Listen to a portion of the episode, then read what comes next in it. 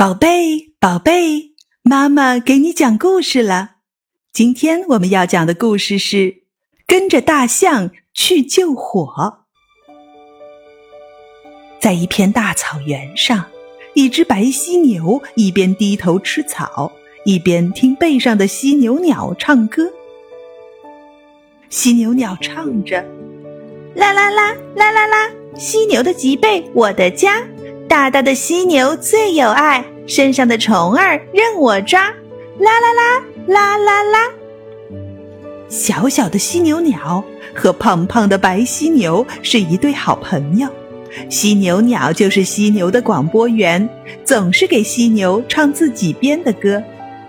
它还是犀牛的情报员，能帮着犀牛打探消息。犀牛是犀牛鸟移动的餐厅。犀牛身上的皱纹里有许多的寄生虫，这些寄生虫就是犀牛鸟的美味。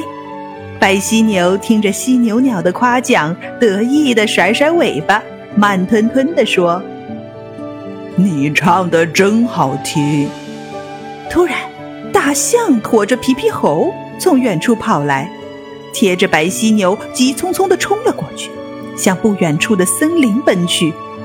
猴子连说带比划的在大象的耳边说着什么。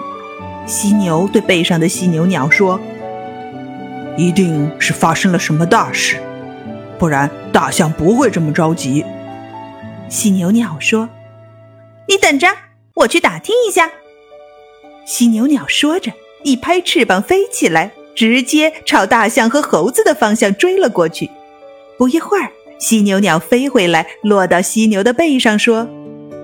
皮皮猴的弟弟淘气玩火，结果把火点着了。犀牛一听，着急地说：“快，你前面带路，我们也帮着去救火。”犀牛鸟说：“不用吧，皮皮猴又没说让我们去帮忙。”犀牛鸟说着，在白犀牛脖子的褶皱里啄了一只狮子，吞了下去。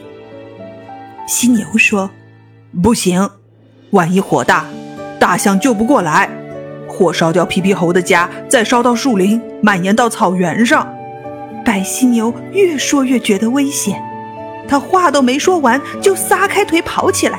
犀牛鸟正在他的背上磨嘴巴，犀牛这么猛地一跑，犀牛鸟没防备掉了下来。多亏他反应快，赶紧扇动翅膀飞了起来。他一边追犀牛，一边叽叽喳喳地埋怨着说：“你真不够朋友。”真去的话，你哼一声。没有我，你知道皮皮猴家在哪儿呀？犀牛跑得快，可是他的眼神不太好。犀牛鸟盯着森林里冒烟的地方，给犀牛当指挥。犀牛鸟说：“向左跑，好，现在直着跑。偏了，向右边点。”当犀牛鸟领着白犀牛赶到皮皮猴家的时候，大象已经救出了猴弟弟。他正用长鼻子当灭火器喷水灭火，白犀牛什么也顾不上说，立刻冲上去和大象一起朝着大火喷水。大火一会儿就被浇灭了。这时候，犀牛鸟才注意到，不知道什么时候，野猪、长颈鹿、羚羊、小兔子等等好多的动物，也都加入了救火的队伍。他立刻觉得自己的脸像火烤的一样发烫。这时候，犀牛和大象又细心的用脚把有火星的地方踩了又踩，野猪也用嘴巴拱起地上的土，埋住了冒着烟的地方。终于，一场火被扑灭了。惹了祸的猴弟弟却哭了起来：“我们的家没了。”皮皮猴说。别哭了，只要你没有受伤就好。皮皮猴轻轻地拍着弟弟，安慰地说道。猴弟弟搂着皮皮猴的脖子说：“哥哥，我以后再也不玩火了。”大象用长鼻子拔下一棵树，白犀牛用脚把树劈开，他们给皮皮猴建了一座新房子。故事讲完了。如果你喜欢我的故事，请分享给更多的妈妈和宝宝们吧。接下来，让我们在阿尔法脑波音乐中享受放松和愉悦吧。